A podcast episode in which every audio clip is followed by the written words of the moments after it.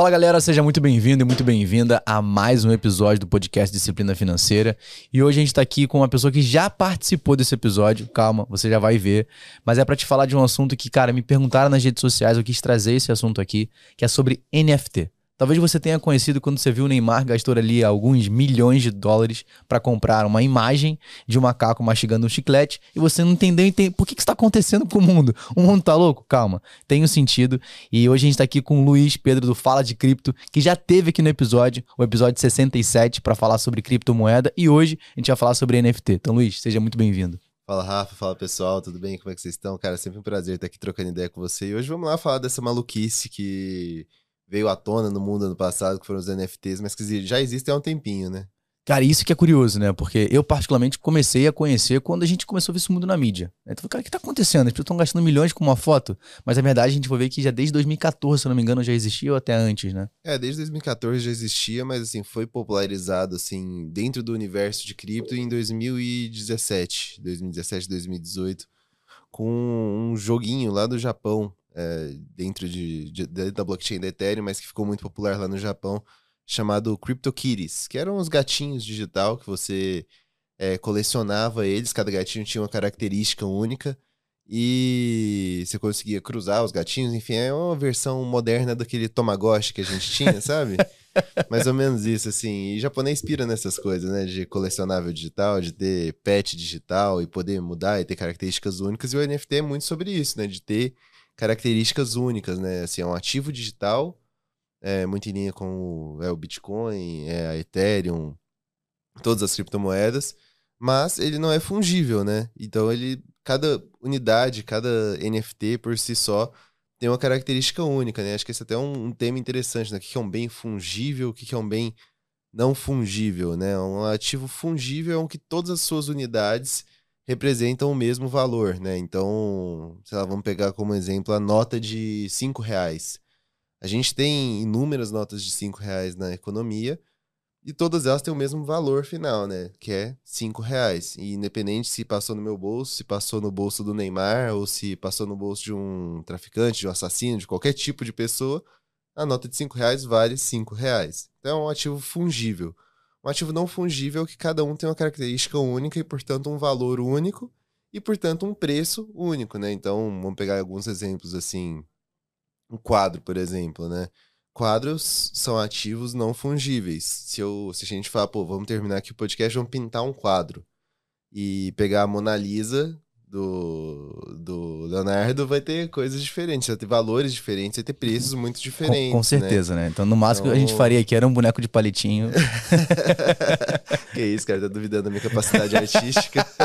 Eu tô falando da minha. A minha, no máximo, que vai sair é um boneco de palitinho. É, se você estiver duvidando da minha capacidade artística, você tá muito certo em duvidar. cara, Mas, que. Assim, cada, cada quadro do mundo tem um valor diferente, né? Se fizer uma cópia da Mona Lisa, não vai ser a Mona Lisa original e vai ter um valor completamente diferente até da própria Mona Lisa. Pode ser idêntico, pode ser uma cópia idêntica, não vai ter o mesmo valor, por ser um ativo que não é o mesmo, né? Não tem o mesmo valor. E o cara não vai vender pelo preço que seria a Mona Lisa, que eu nem sei quanto que seria o é. valor é. da Mona Lisa. Acho que ninguém sabe, na verdade. Não, não tem ideia. É inestimável. Acho que depende... Acho que é, é um... deve ser. Exatamente. Um valor histórico, tem... Tem, todo, isso, tem, toda né? uma, tem toda uma questão de exclusividade, né? Não, não vai existir mais alguém para poder pintar um quadro parecido com aquele, então acho que isso acaba valendo muito mais. Mas antes de a gente entrar no assunto, cara, que é padrão da gente aqui, né? Por mais que o pessoal já te conheça, quem é o Luiz, né? Em alguns segundos, para quem não assistiu o episódio anterior, que vai voltar daqui a pouco para assistir, mas comenta pra galera. Boa, vamos lá. Bom, como vocês já entenderam, o Luiz não é um artista, né? eu sou, cara, eu sou engenheiro de formação, engenheiro mecânico, que no final do curso ali em 2016, estava procurando estágio, vi que eu não queria trabalhar com engenharia mecânica porque não era um, uma área tão próspera aqui no Brasil. E fui procurar alguma coisa sobre investimento. Tive a sorte de ter um amigo que me falou: ah, dá uma olhada aí nesse tal de Bitcoin. Eu gostava, sempre gostei de tecnologia, sempre fui meio nerd, geek ali. E comecei, tava gostando a gostar de finanças. É, juntou os dois, enveredei pro mundo dos criptoativos e, cara, tô nisso desde, desde então, né? 2016 como entusiasta, 2017 já como atuando mesmo na área profissionalmente, já estagiando, depois fui efetivado, trabalhei em research.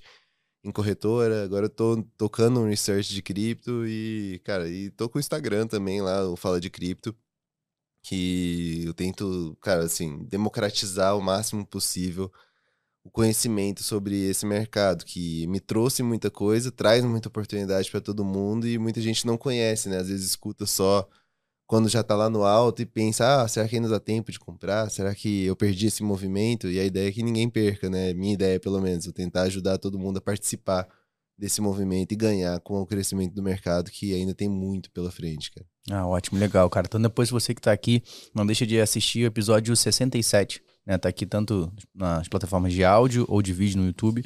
Você possa clicar para que você possa participar. Cara, foi um episódio sensacional, né? Foi a gente falou sobre o, o, fim da criptomoeda, será? Né? É, foi, foi bem legal. Foi bem legal. Top. Dependendo do assunto de hoje. Então, a gente falou um pouco do ativo, que é um bem fundível, não fundível. E acho que fica muito naquela questão, né? Eu, particularmente, quando comecei a ver, né, foi muito das notícias. Eu já ouvia falar um pouco, mas ficou muito evidente quando principalmente os artistas famosos começaram a comprar e gastar alguns milhões de dólares ali. É, a gente tá falando um pouco sobre isso, mas o que de fato é NFT?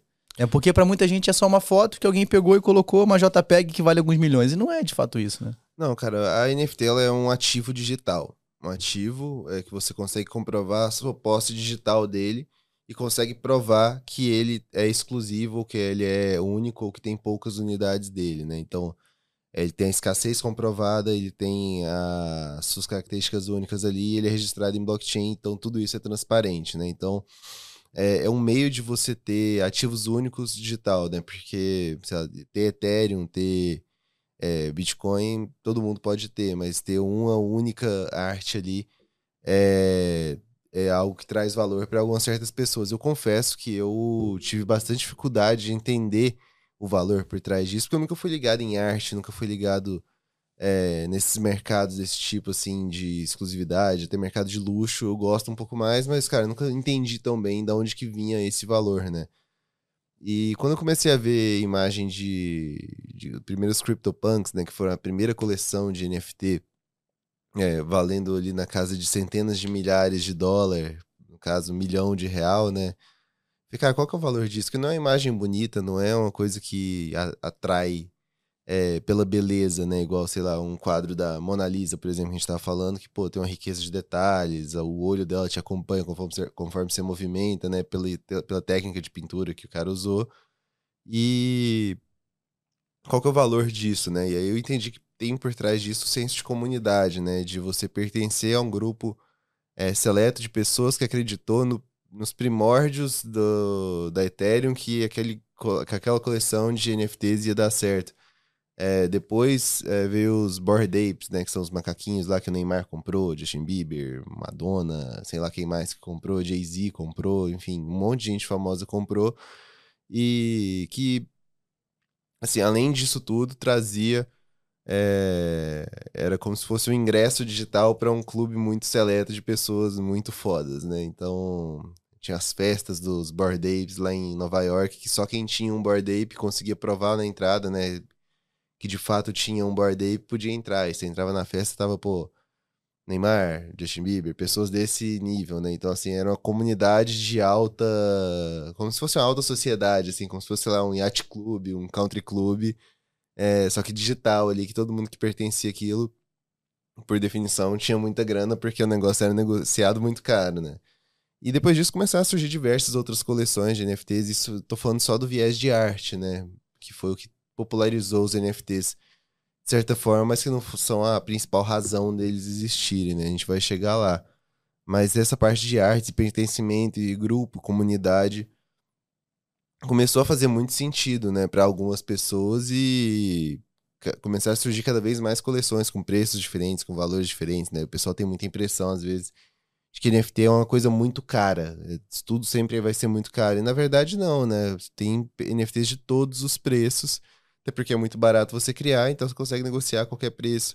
E traz essa vantagem, né? De você, se você for vender uma arte digital, é, você tem menos valor, é, menos preço, menos dinheiro retido no intermediário, né? Que é quem está fazendo ali o leilão ou quem está fazendo a distribuição daquela arte vai mais valor para o criador, né? Então, assim, tem essas vantagens de NFT para o ramo da arte que estão sendo exploradas. Ótimo. E quando a gente pega assim, pela, a, uma, um ponto que eu acho que praticamente a gente pode pegar disso é que quando fala pelo ramo da arte, as pessoas estão pagando por exclusividade. Perfeito. Né? Então eu tô pagando porque eu tenho um item que é exclusivo, o item que ninguém vai ter. Né? Então, e aí é, é lógico. Porque quando a gente traz para nossa realidade, você fala: caramba, eu não vejo tanto valor em algo do tipo. Mas esse é o ponto. O que tem valor para mim talvez não tenha valor para o outro, o que tenha para o outro não tenha para mim, tá tudo bem. Perfeito. É, cada um vai entender da sua capacidade orçamentária para saber se vale a pena pagar por essa imagem. Mas como você falou, não é apenas uma imagem. Pra, em alguns casos, por esse senso de comunidade, de você ter acesso exclusivo, e cara, aí cada um vai, vai trabalhar do que faz sentido, né, pra, pra galera. Exato, cara. E assim, é, igual a gente tá falando antes aqui de começar, né? a gente tá falando da NFT mais cara vendida na história, né? Que foi o 5 mil dias, né, do Beeple, que é um artista famoso que fez uma arte digital por dia, por 5 mil dias, compilou elas todas em uma única imagem e leiloou, né, e foi leiloado por 69, né, 69 milhões de dólares. Então, assim, quem que comprou aquilo, né, ninguém nem sabe quem que foi o comprador, mas alguém enxergou muito valor nisso, e várias pessoas enxergaram muito valor nisso, né? Porque foi um leilão que tem até o vídeo do cara assistindo em casa com a família dele, passando dos 10 milhões, passando dos 15 milhões ali o preço, e ele surtando de alegria e, cara, você vê que teve muita gente que enxergou valor naquilo, tanto que foi um leilão que chegou tão longe, né? E assim, a arte é, é muito subjetivo mesmo o valor. Foi uma coisa que, assim, eu, pelo menos, como é, nati um engenheiro nativo com é, a carreira traçada em criptoativos, então economia, estudando ali criptoativo na prática, tecnologia. Entender o valor da arte para mim foi um desafio. Ainda é, cara, ainda é. Mas é, é legal ver como tem espaço para todo tipo de comércio e de mercado dentro dos criptoativos. Né? É, porque tem muita a, a diferença né, entre preço e valor, né? Então, quando a gente, a gente sempre está olhando para algo, a gente quer definir o preço daquilo. É, então, por exemplo, se eu pego esse café, eu sei que esse café vale 7 reais. Cara, esse é o preço que ele vale. Esse é o preço cobrado por ele. Mas beleza, quanto ele vale? Pô, se eu tô com muito sono, eu quero muito um café, eu topo pagar 10. Total. Mas mesmo sabendo que o preço dele correto é 7. Mas é a mesma coisa, mas tem tanto valor para mim que eu, eu tenho capacidade e vejo que faz sentido pagar mais caro por ele. Se não tivesse o preço definido, você Exato. faz. E aí, quanto que você paga nesse café? Exatamente. Você pagaria, às vezes, até acima do preço do que o cara tá cobrando por ter um valor percebido maior para você. Esse, né? esse é o ponto. Então, é claro, se tivesse um biscoitinho aqui, seria até mais, pagaria 12, 14, né? Não sei, Exato. cara. Por quê? Porque eu quero muito esse café. É a mesma coisa. Então a percepção de valor, ela vai muito acima do preço talvez que você possa ver. Então são coisas que a gente tem esse, esse dif diferente de entendimento e para cada pessoa vai ter essa individualidade. Mas é louco porque você pegou, cara, está falando de 70 milhões de dólares, praticamente 350 milhões de reais na conversão, né? Daria mais é, ou menos isso aí. aí. Você vê, cara, que loucura, né? E, imagina a felicidade do cara que, do artista e da família. Assim, tô de boa, Acabou para mim. Não vou fazer mais nenhum desenho. Mas você vê, né? Cara, foram 5 mil dias. Ele pegando uma arte cada dia, criando. Então, assim, primeira coisa que ele pensou, né, na estrutura geral daquilo, ele possa, ele não teve ideia, ele não tinha ideia, eu acredito eu, de quanto aquilo seria vendido.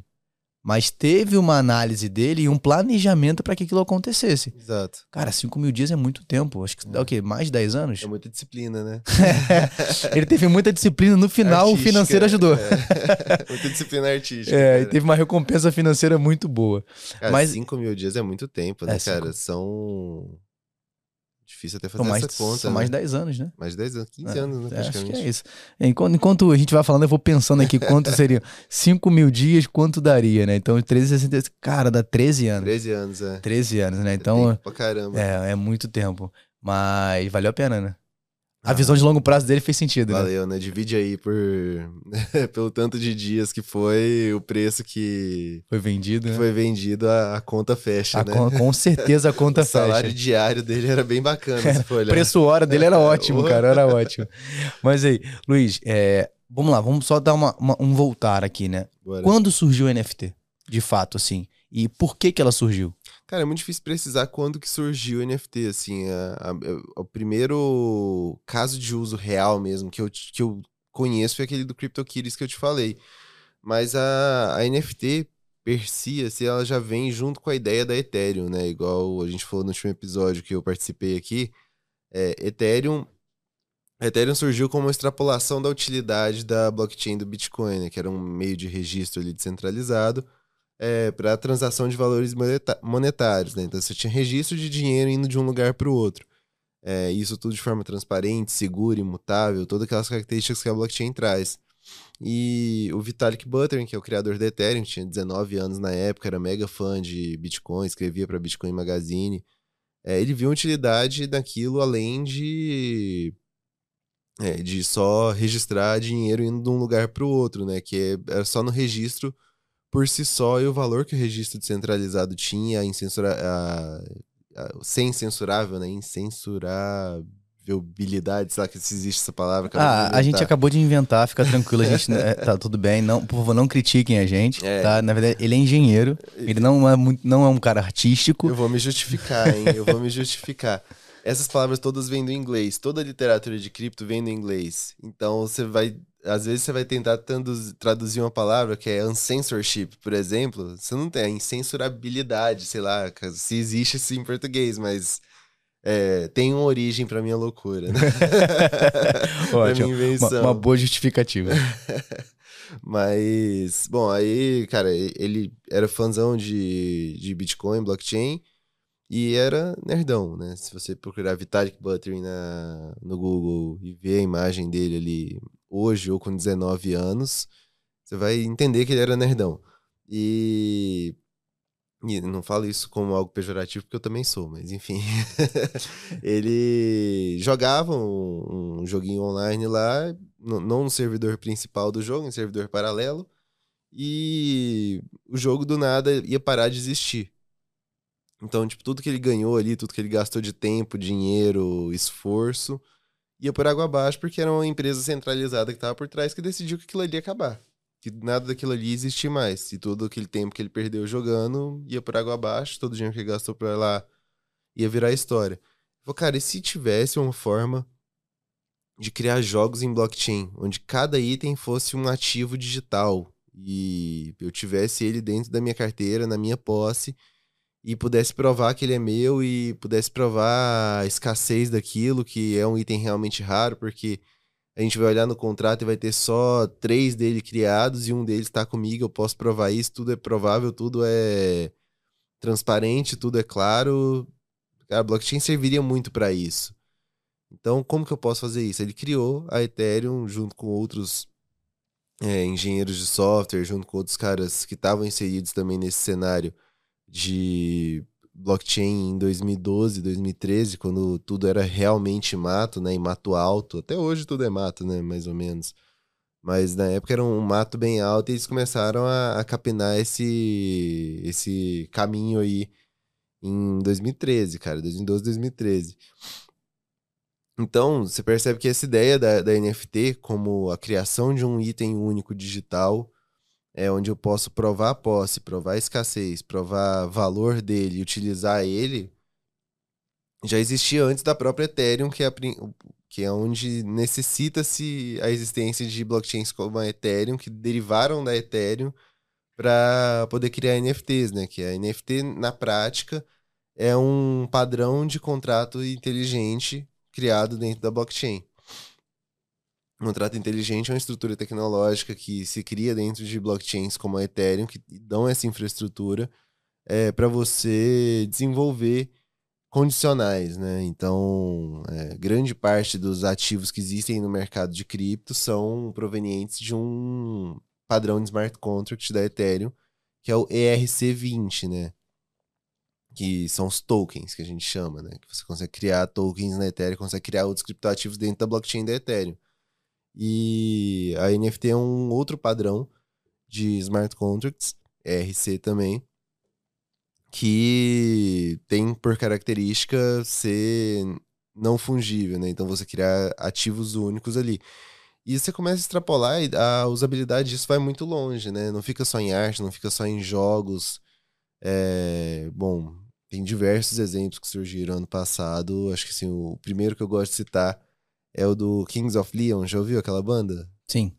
O Kings of Leon criou um, um NFT, 10 NFTs na verdade, que cada um deles, eles iam, leiloaram os 10, e cada um deles é, correspondia a diversas vantagens que quem tinha nesse, esse NFT é, poderia provar e usufruir dessas vantagens, que era tipo ir um show por ano, é, um meet and greet com a banda, né? Um, um momento ali com a banda pessoalmente por ano. É, acho que transporte de, de limusine pro show, pro show que ele quiser ir todo ano. Enfim, todas essas vantagens associadas ao NFT que foi leiloado e quem ganhou tinha isso, né? As pessoas que ganharam os leilões tinham acesso a isso.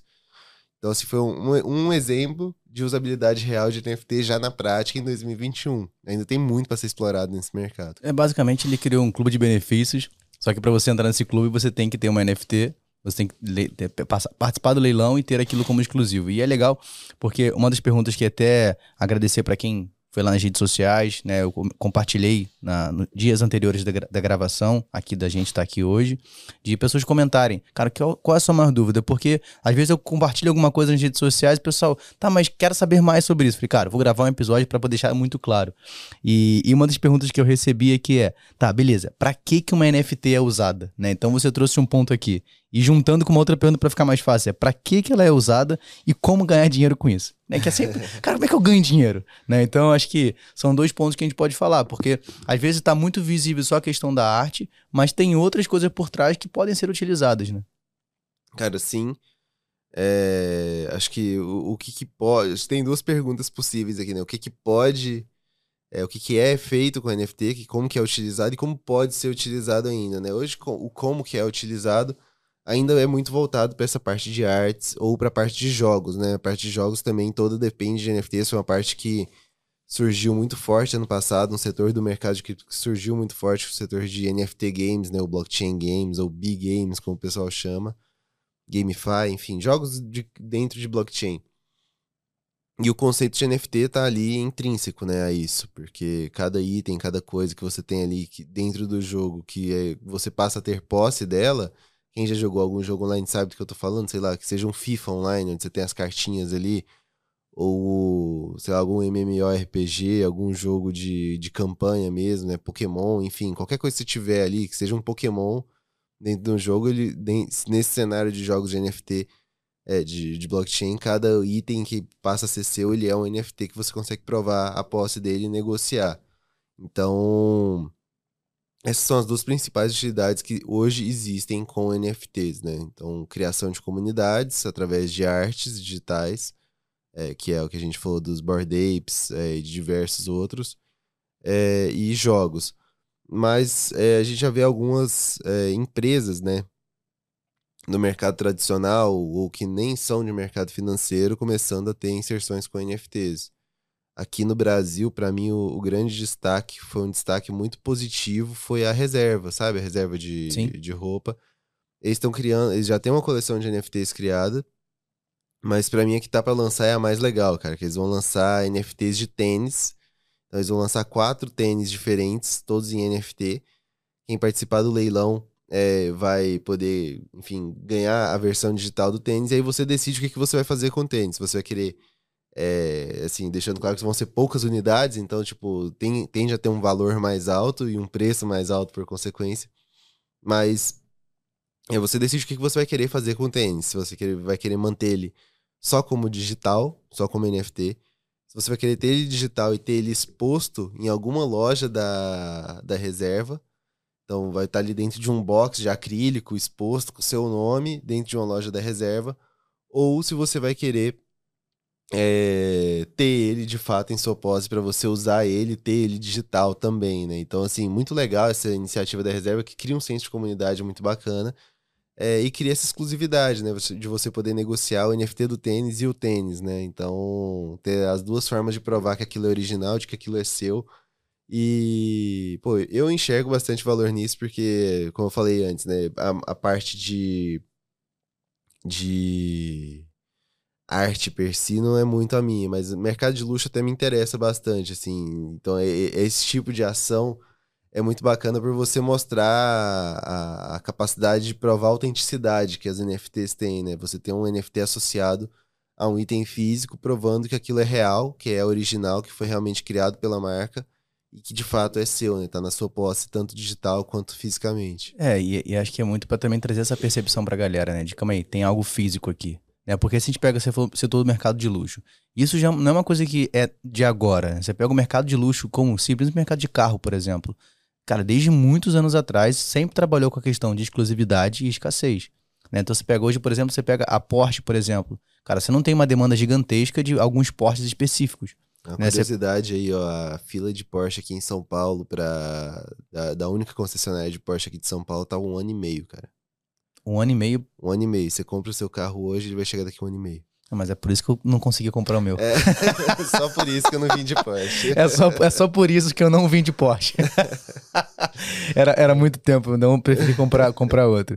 Mas é, é legal porque, assim, o mercado de, de carros, principalmente a parte de luxo, sempre trabalhou com essa questão de Sim. exclusividade, né? Então, ah, eu tenho alguns itens, é, existe um clube para participar, não, não, é qualquer pessoa que pode chegar e comprar, por exemplo, uma Ferrari, você tem todo um, um mecanismo para poder acontecer. A gente teve até um caso, acho que dois anos atrás, né? Foi até com o próprio Justin Bieber lá, que ele teve uhum. um problema com a Ferrari, que ele quis pintar de uma cor diferente, deu uma treta isso, não foi? É, ele pintou de, de rosa. Onça, sei lá, né? De, sei lá, ele foi inventar Ferrari... a loucura da cabeça dele lá e a Ferrari falou, cara, isso aqui não faz parte da, da, da nossa forma de trabalho. Por quê? Porque eles priorizam. Pode, se você só pode customizar uma Ferrari pela Ferrari, né? Então só a Ferrari pode customizar uma Ferrari. Se você comprar ela e decidir pintar de, de onça, a Ferrari vai ficar puta da vida com isso e você nunca mais vai poder comprar uma Ferrari, né? Então, você se você tem uma Ferrari, não. É, você é expulso do clube. É. Então, se você tiver uma Ferrari, não pinte ela de oncinha. É, não, é por é favor. a maior lição desse podcast. Não, não, não, faça isso, tá? Vocês que têm Ferrari. É, e, você, e, e, outra lição: se você pensou em comprar um Porsche, compre agora, que eu demoro um ano e meio pra chegar. É, compre, tenha paciência, né? Buy and hold. é, cara. Então, acho que. É, o, quando você pega, por exemplo, o caso da reserva, né? É, eles cons conseguiram entender, beleza, eu quero entrar no mercado, eu quero trabalhar com uma coisa que já é muito natural do meu próprio mercado, que é o mercado de moda, mas uma área mais de luxo. Então ele consegue elevar também o valor da empresa dele, porque calma aí, eu estou pegando algo que é de um mercado teoricamente mais exclusivo, trago para reserva, pego a ideia de NFT e consigo entregar Perfeito. um resultado muito melhor para o meu cliente. Perfeito, cara. E assim, o mercado de luxo como um todo também sempre sofreu muito com falsificação, né? Então você pega, sei lá, relógio, por exemplo, Rolex, é, Aldemar Piguet, todas essas, essas partes, esses, esses relógios mais caros que o, o Faustão usa, é, cara, sofre muito com falsificação, né? Então você tem uma forma de provar a autenticidade de um item que você compra ou que você produz, né? Olhando do ponto de vista das marcas mesmo, né? Isso vai para bolsa, né? Que bolsa de bolsa feminina também é um mercado ultra aquecido, de, principalmente dentro do alto luxo, que também sofre muito com falsificação, o mercado de tênis também, né? Que a, a, reserva, a gente usou esse exemplo, mas, pô, a gente pega os Easy lá da Adidas ou os Air Jordan 1, 4 também, né? Que são artigos é, colecionáveis que sofrem com falsificação, tem a NFT é, pode ser uma solução para essa parte da, da falsificação, né? Você ter ali um, um, item digital provando que, ó, esse aqui, ó, você não está comprando só o tênis, você está comprando também uma prova de que ele é autêntico, é, para você ficar tranquilo, cara. Primeiro que você, se você for comercializar ele depois, vender de segunda mão para outra pessoa, você consegue provar que ele é autêntico e, e agregar valor, perder menos preço do que você comprou. Se você quiser ficar com ele para sempre só mostrar, ó, esse aqui é original, ó, tem o NFT dele. Você pode também, né? Então, assim, são outras utilidades que ainda não estão sendo tão exploradas. A reserva aí, é, parabéns para a reserva, marca brasileira partindo na frente aí nesse, nesse sentido, né? Inclusive, a gente fala muito mal do nosso país em diversos aspectos, mas em cripto e cara, NFTs e tudo que envolve a evolução da Web 2.0 para a Web 3, Brasil tá muito bem avançado, cara. Se eu não me engano, é o segundo país do mundo que mais negocia NFT, né? O terceiro, segundo é, terceiro. É segundo. Segundo, é, depois do... Não sei de qual país, né, na verdade. Agora não sei se é Estados Unidos ou se é algum país do Sudeste Asiático, porque o Sudeste Asiático é muito forte na negociação é, de É o primeiro. Também. É o primeiro. Acho que o, o, o Brasil tá na frente até de Estados Unidos, se eu não me engano. É, verdade. Então, assim, o o Brasil também é avançado nisso, cara. E a gente vê muita iniciativa legal rolando aqui, né? A gente às vezes tem um, um pouco de preconceito de olhar para o mercado interno de cripto por estar muito associado com golpes que ocorreram no passado e no presente também. Enfim, acontece muito golpe utilizando a premissa de cripto aqui no Brasil, mas em tudo que não é golpe, a gente está muito bem avançado, que a gente tem, não pode ter esse preconceito de olhar para projetos nacionais, porque cada vez mais é, tem coisa legal acontecendo. Não, é, e só pegando um gancho, né? Você falou uma coisa que me chamou muita atenção. É, é muito louco. O, o falso se tornou tão natural que hoje em dia se paga mais caro por quem é original. Exato. Que loucura isso, né? É. Então, por você conseguir provar que é original, paga mais ainda, né? É, então você. O, o, falso é tão forte que a originalidade fica mais cara. Isso é muito doido, cara. Caramba, que mundo louco, mas vamos continuar aqui, senão a gente vai viajar aqui em outro, outros assuntos. Mas aí eu separei mais algumas perguntas, perguntas volta aqui. naquela pergunta lá. Tinha algum, teve algum aspecto dela que eu acho que a gente não. Como explorou. ganhar dinheiro com isso? Ah, como ganhar dinheiro com NFT. Cara, ganhar dinheiro com NFT é uma loucura, assim. Eu acho que você comprar o NFT esperando que ela se valorize é complicado. É, eu não acho que NFT deve ser um investimento, acho que deve ser muito mais pela utilidade que ele traz do que pensando em apreciação. Claro que teve muita gente que ganhou dinheiro com isso no movimento ali dos Bored Apes, principalmente. Mas pega quem comprou ali perto da alta, perdeu bastante dinheiro. Tá? É, a gente o, pega, por exemplo. O floor price caiu bastante. A gente pega. Acho que a, a queda foi de quase 97% é, do início de 2022 para agora, até julho, até junho, julho. É, ali. na média, né? O Bored Ape não chegou a cair tanto, ainda continua bastante caro, mas muito menos caro do que o, o Neymar e o Justin pagaram. É, se não me engano, o Neymar pagou 6,2 milhões e hoje em dia vale 800 mil reais. É, foi 3,1 milhão em cada um, né? Foi, é ele comprou dois Bored Apes. Dois. E hoje vale bem menos, né? É, vale que o, o total 800. É, então, então pega aí. Uma né? quedinha uma boa queda. aí, né? Ainda pra ele não fez diferença nenhuma. Nenhuma. É um né? dia que ele trabalhou que ele perdeu. Cara, que ele foi, foi três segundos de. Foi o café da manhã. Ele levantou, acordou, piscou, beleza. Então Já recuperou, né? Mas, mas é legal você falar disso, porque é, ainda existe em todo o mercado, tudo sempre vai ter a premissa: como eu ganho, como eu ganho, vou ter lucro, vou ter lucro. E a gente trazer essa realidade, calma aí, não tá só relacionada ao quanto você vai ganhar, mas é. sim o quanto aquilo é útil para você. Cara, assim, 99% das pessoas que eu conheço utilizam Instagram e postam fotos no Instagram e, sei lá, fica boa parte do seu dia olhando stories, olhando coisa dos outros, sem pensar em como que vai ganhar dinheiro com isso, né? Então, cripto não necessariamente é também uma forma de. Não cripto, né? Mas blockchain em si, as utilidades e NFT dentro disso é, não é necessariamente a forma de você ganhar dinheiro. Existe a possibilidade de você ganhar dinheiro se você der sorte é, de, da coleção que você comprou, do item que você tem ali se valorizar muito. Mas acho que a, o principal de NFT não é você ganhar dinheiro. Acho que na forma como tem hoje, é participar de comunidade, né? Então, estar tá inserido em uma comunidade que seja do seu interesse. E, meu, principalmente pensar nas utilidades que isso pode ter no futuro, né? Você quer saber como ganhar dinheiro com NFT?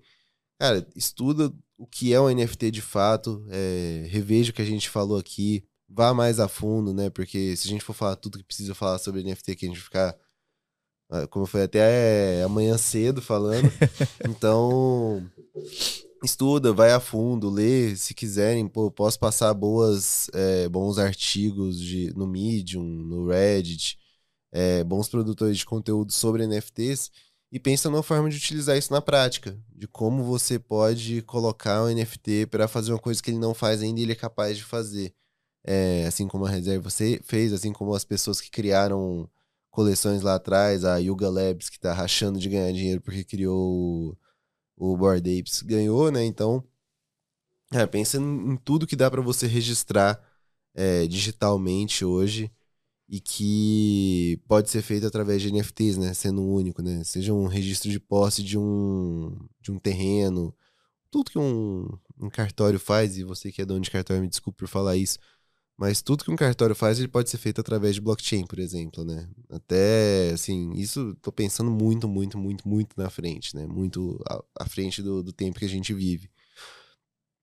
Mas, assim, em último caso, assim, em, em último estágio de evolução, até a eleição dava para ser feita via blockchain, ser totalmente auditável e é, incontestável, né? Que a gente está num momento que tá todo mundo, tem uma parte da população questionando o resultado de eleição.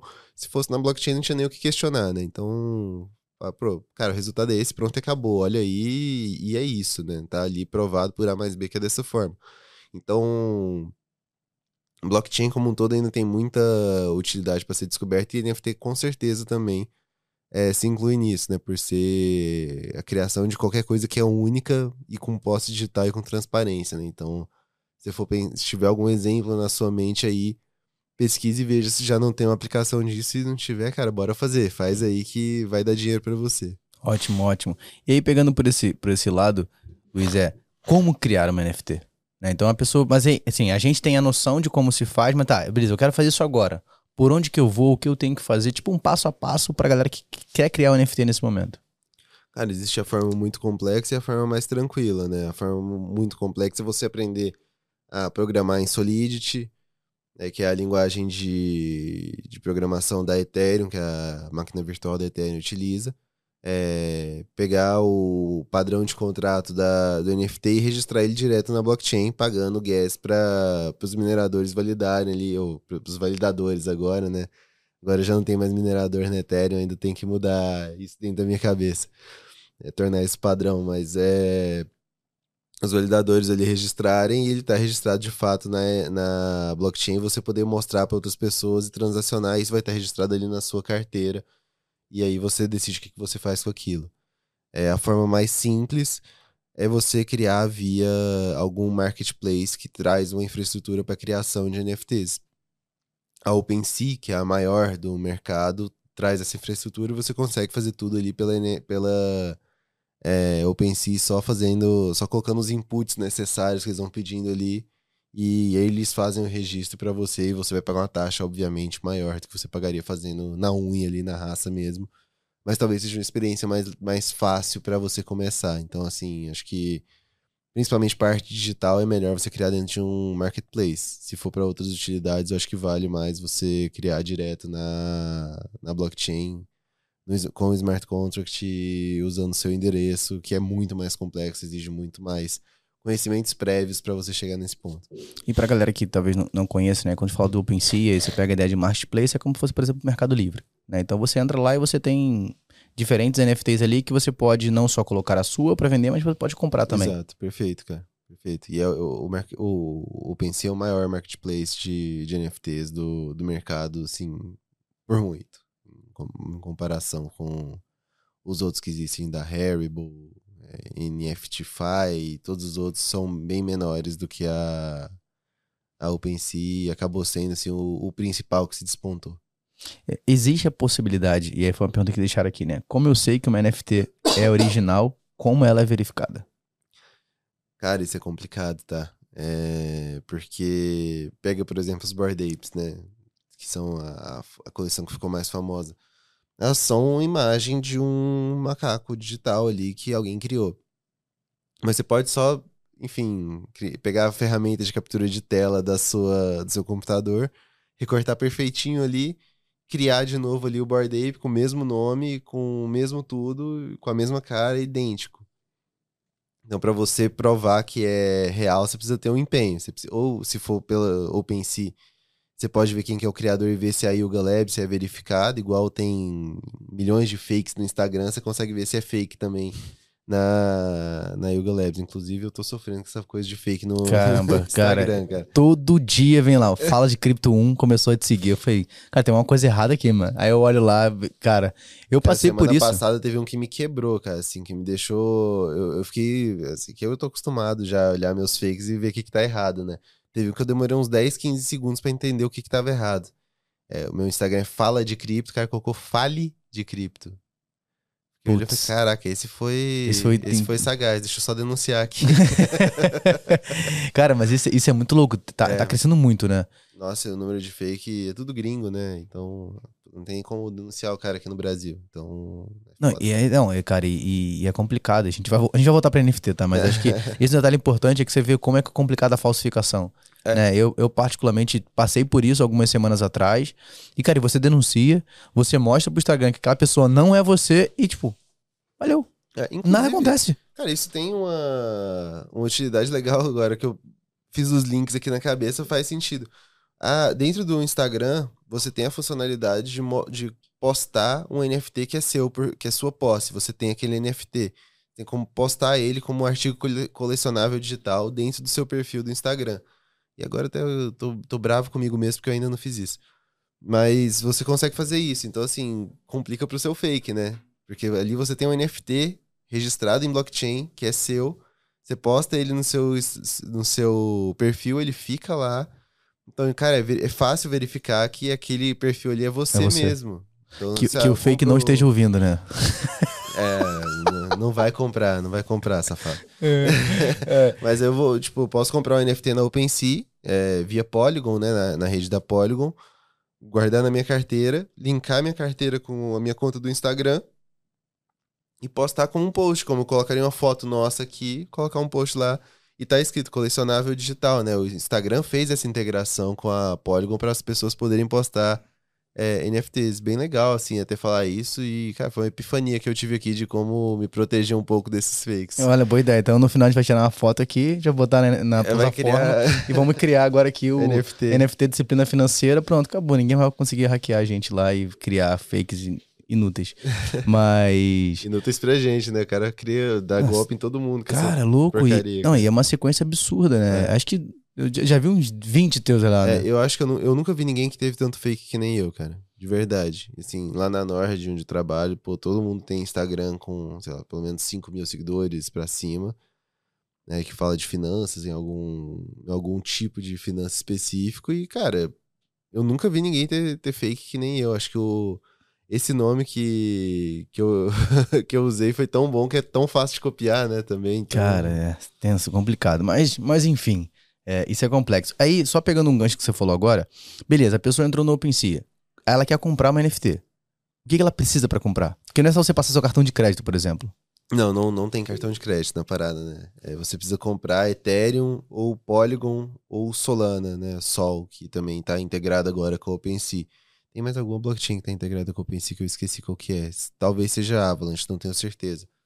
Mas enfim, você pega alguma das moedas nativas ali possível para você comprar, é, transfere para sua carteira, compra na, na OpenSea, né? Integra sua carteira na OpenSea, compra lá e em vez de ter o saldo em, em Ether, por exemplo, vai passar a ter um NFT na sua carteira e o saldo de Ether vai para o criador e uma parte fica retida no, no intermediário que é a OpenSea que é o marketplace, que é onde faz o leilão, que tem toda essa faz todo esse serviço para você facilitador, né? Ótimo.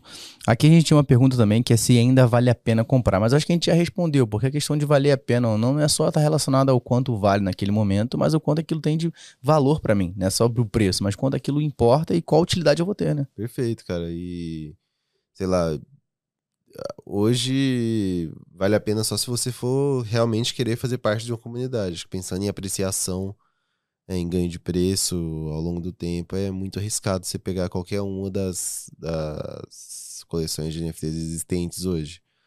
Seja das mais premium ou das mais novas que vão sendo criadas, a, o risco é muito maior do que o potencial de retorno. Acho que tem forma mais lógica e mais fácil de ganhar dinheiro do que fazer isso. É, e aí vem uma coisa que assim, até eu tava pensando ontem, né? Porque, cara, por que, que será que o boom foi tão rápido? Muita gente teve um resultado bom, mas assim, cara, você viu um, um crescimento muito absurdo, tipo, durante, sei lá, três, quatro meses bombando, até um pouco menos que isso. Mas por que durou tão pouco esse boom? Cara, porque o cenário de investimentos mudou, né? Acho que a gente tinha um excesso de liquidez no mercado onde todo mundo tinha dinheiro e estava propenso a correr risco porque a taxa de juros nos seus países estavam baixas, né? Até aqui no Brasil, pô, se for lembrar, ano passado a gente chegou a ter 2% de juros, né? Aqui no Brasil, e agora tem tá 13,75%. Então, é, a forma de ganhar dinheiro muda, né? A necessidade de você correr risco para ganhar dinheiro, bater inflação ou ter uma rentabilidade é, decente muda. Hoje a gente tem é, juros real positivo no Brasil, né? Então, a a Selic bate a, o IPCA, né? Então, acho que é, é foi muito assim, caiu junto com todo o mercado cripto por ser um, um mercado que traz risco intrínseco, né? E o apetite a risco médio do, do investidor diminuiu. Então, basicamente, o que a gente pode tentar trazer, é lógico que não é uma, não é uma uma, uma, conta exata, mais uma ideia. Mas basicamente, quando você tem uma taxa básica de juros mais baixa, você tem, cara, um apetite a risco maior, porque você vê que ali você consegue ter um retorno menor. Então, calma aí, deixa eu tentar procurar alternativas de investimento diferentes, que mesmo que tenham maior risco, mas que possam me trazer um maior retorno. Perfeito. Né? Então, acho que foi muito. Teve esse boom. A gente começou a ver a taxa básica aumentando, eu falei, calma aí. Pô, na renda fixa tá mais tranquilo, deixa é, eu pro lado de lá, né? Cara, dá pra ganhar 13% no ano fazendo nada. Né? Nada, então... dormindo. É, então, muito mais fácil, né? Então, a, o interesse por cripto acabou diminuindo e, por consequência, por NFTs também, né? E, sei lá, parece que se tornou menos interessante, mas na prática não, né? Acho que é um mercado que tá crescendo muito, que tem muito potencial de uso muito além do que a gente já, já vê ou viu dentro do mercado de cripto. É, e aí também tem aquela, aquela velha frase que é o medo de ficar de fora de algo que tá rolando, né? É, então, o FOMO, né? Você fica ali, o fear, cara, tô com medo de todo mundo tá fazendo, eu tenho que dar um jeito, uhum. né? Eu tenho que participar disso. E aí acaba que muita gente entra numa, num, num momento equivocado. Perfeito. Cara, isso é com tudo, né? Isso vai ser em ações, vai ser em renda fixa, vai ser em cripto principalmente, vai ser em NFT. Se você não sabe o que você tá fazendo, só tá fazendo porque alguém disse que você tinha que fazer, cara, dificilmente aquilo vai ter um bom exato, resultado. Exato, cara. e aí, a pergunta chave, você tem alguma NFT? Cara, eu não tenho mais. Eu tive algumas, vendi. Vendi umas no lucro, outras nem tanto, mas como eu falei aqui, já já eu vou comprar uma. Já sei até qual que eu vou comprar, por questão de comunidade, não, isso não, não é uma. Como é que chama? recomendação de investimento. Importante. É, porque eu gosto muito de rock, né? Assim, acho que é, é, meu estilo de música preferido e meu ídolo no rock é o Ozzy e ele tem uma coleção de NFTs, dos morceguinhos lá, né?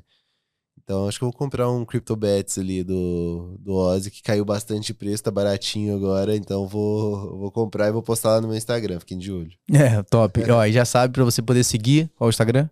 Arroba Fala de Cripto. Falar de cripto, né? Falar de cripto com I.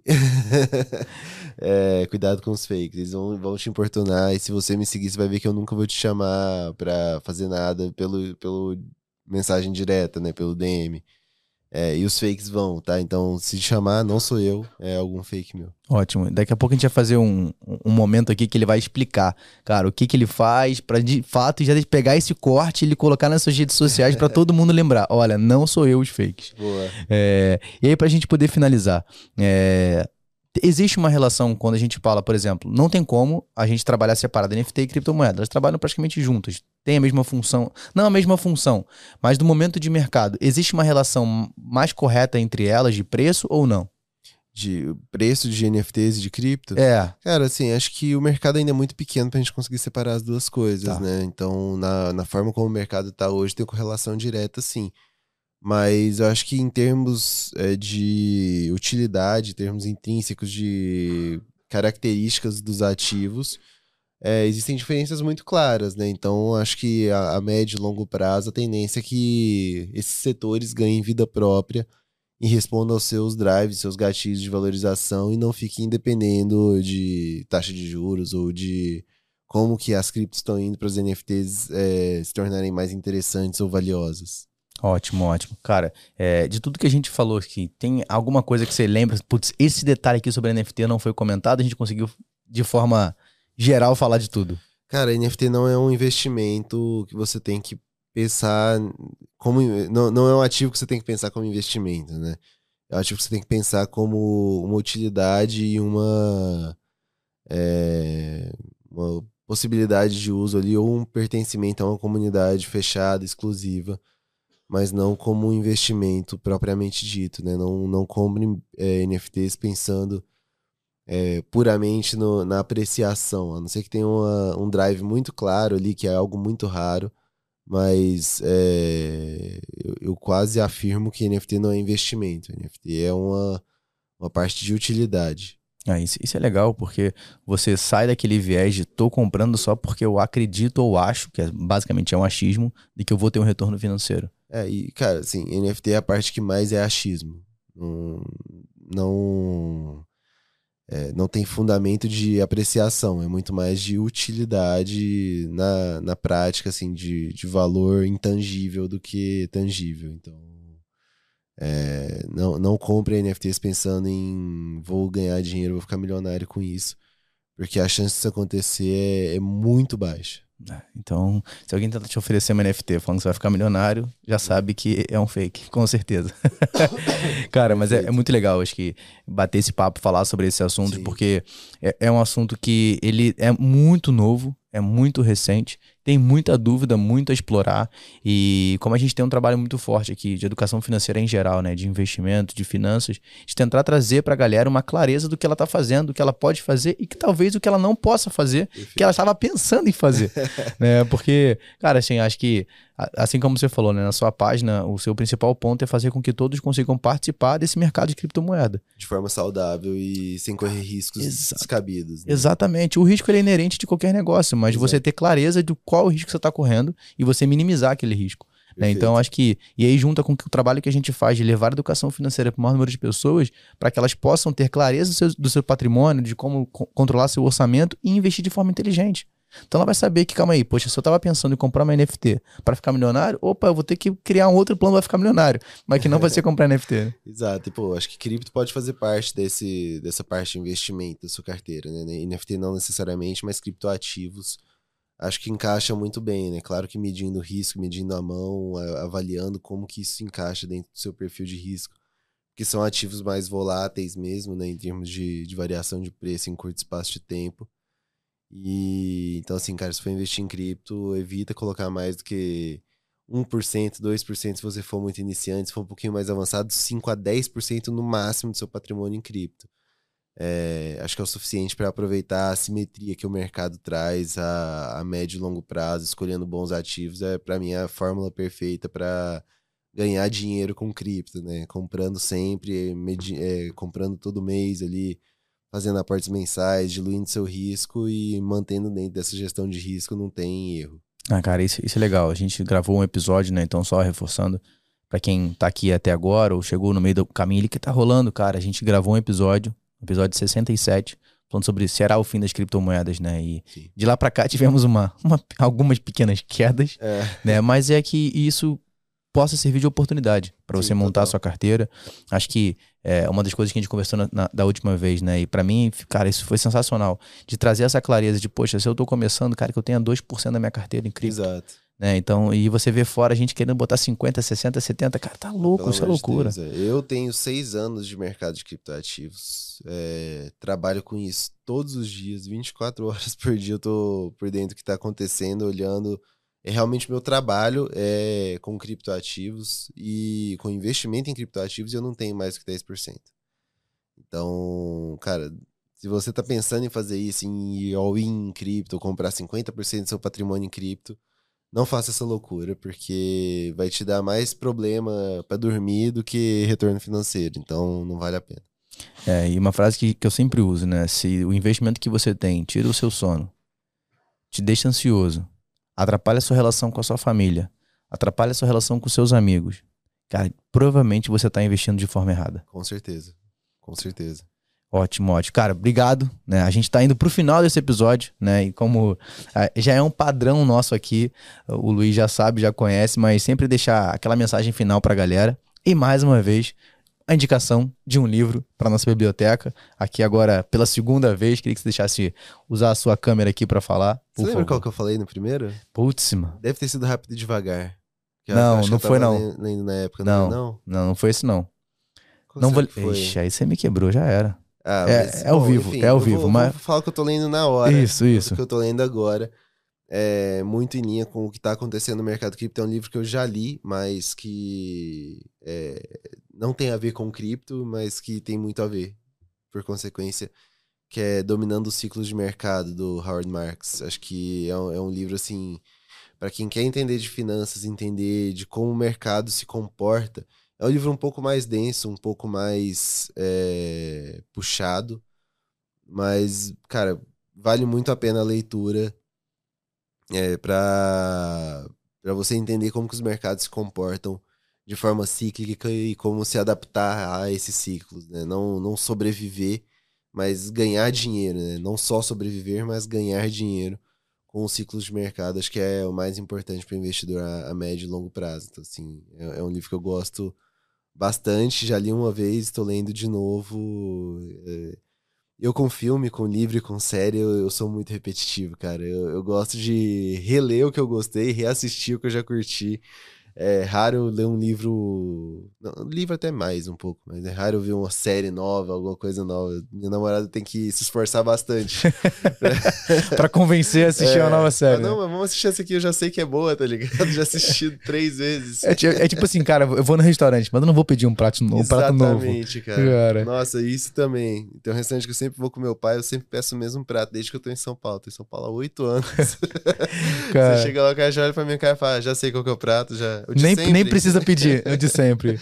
Cara, que legal. E queria que você achasse uma frase pra galera, né? E isso aí pode ser, cara, relacionado a investimento ou alguma coisa que você está vivendo agora. Cara, uma frase que eu usei ontem, é, no, no, texto que eu escrevi, que eu, eu gosto de, gostaria de passar ela pra frente, é não seja a pessoa que faz a pergunta, seja a pessoa que, faz, que dá a resposta, né? E isso eu digo muito sobre o mercado de criptoativos, né? A gente está num momento. É, num momento fechado, assim, mas num momento num espaço mais amplo, que o marketing de influência está muito forte, né? Dentro das redes sociais, principalmente.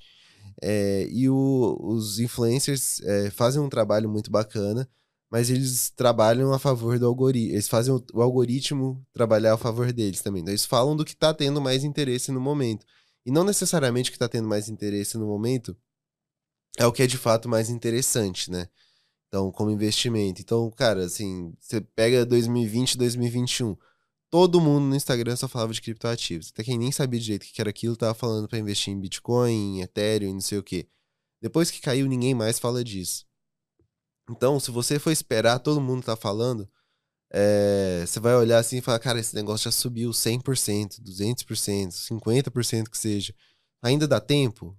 Cara, quem tá no mercado desde então tá investindo durante os períodos de baixa, onde há o desinteresse, onde ninguém tá falando daquilo, mas que tá olhando para os fundamentos, tá vendo que, pô, esse ativo aqui tá melhorando, tá se tornando mais robusto, mais interessante, o, o ativo dele tá captando melhor o valor das parcerias, ele tá gerando várias parcerias e o preço não tá respondendo. Pô, aqui tem uma descorrelação entre valor e preço muito grande, entre fundamentos e preço, né? Então, vou começar a investir nisso aqui agora mesmo quando o preço tá baixo. Lá na frente, é, é, quem fez isso vai ser quem vai estar tá respondendo se ainda dá tempo ou não. Então, assim, acho que o ideal é a gente trabalhar para não ser a pessoa que faz a pergunta, mas sim quem dá a resposta de se ainda dá tempo ou não de investir em um ativo que já teve uma boa performance e continua tendo. Ótimo, cara, sensacional. Então, ó, você já sabe, depois, cara, onde é que o pessoal te acha? Avisa pra gente aí mais é, uma vez, né? Fala de Cripto, é, pode ser no Twitter ou no, no Instagram. É, são as duas redes que eu tô usando mais. Então, fala de cripto sem firula nenhuma, sem underline, sem ponto, sem Y, sem E. fala de cripto. Eu vou deixar o, o link aqui também do, pro Instagram dele, que aí você já pode acessar direto. Oh, e você vai nas redes sociais também, a gente vai compartilhar aqui um pouco do que tá rolando. E já fica mais claro para você seguir. Cara, tem muito conteúdo legal, a gente troca uma ideia, a gente fala bastante sobre esse assunto. Então, é isso. Gente, ó, obrigado, cara, mais uma vez. Obrigado agradeço, pela sua participação obrigado, aí. Cara. Já vamos achar outro assunto pra gente poder falar aqui aqui, né? Fechado.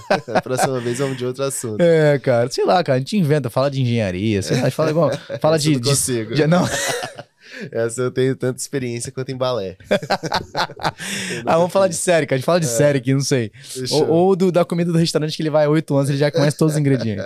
Mas, gente, obrigado pela sua participação até aqui, cara. É muito bom a gente estar. Tá... Ó, você já sabe, né? Não deixe de compartilhar esse vídeo. Não deixe de curtir, de comentar. Manda para grupo da família, pra onde você quiser, tá bom? Mas conto com você para que a gente possa espalhar e entregar mais educação financeira para todo o Brasil. E para fora também, né? Quem sabe. Beleza? Um grande abraço e até a próxima. Fui. Valeu.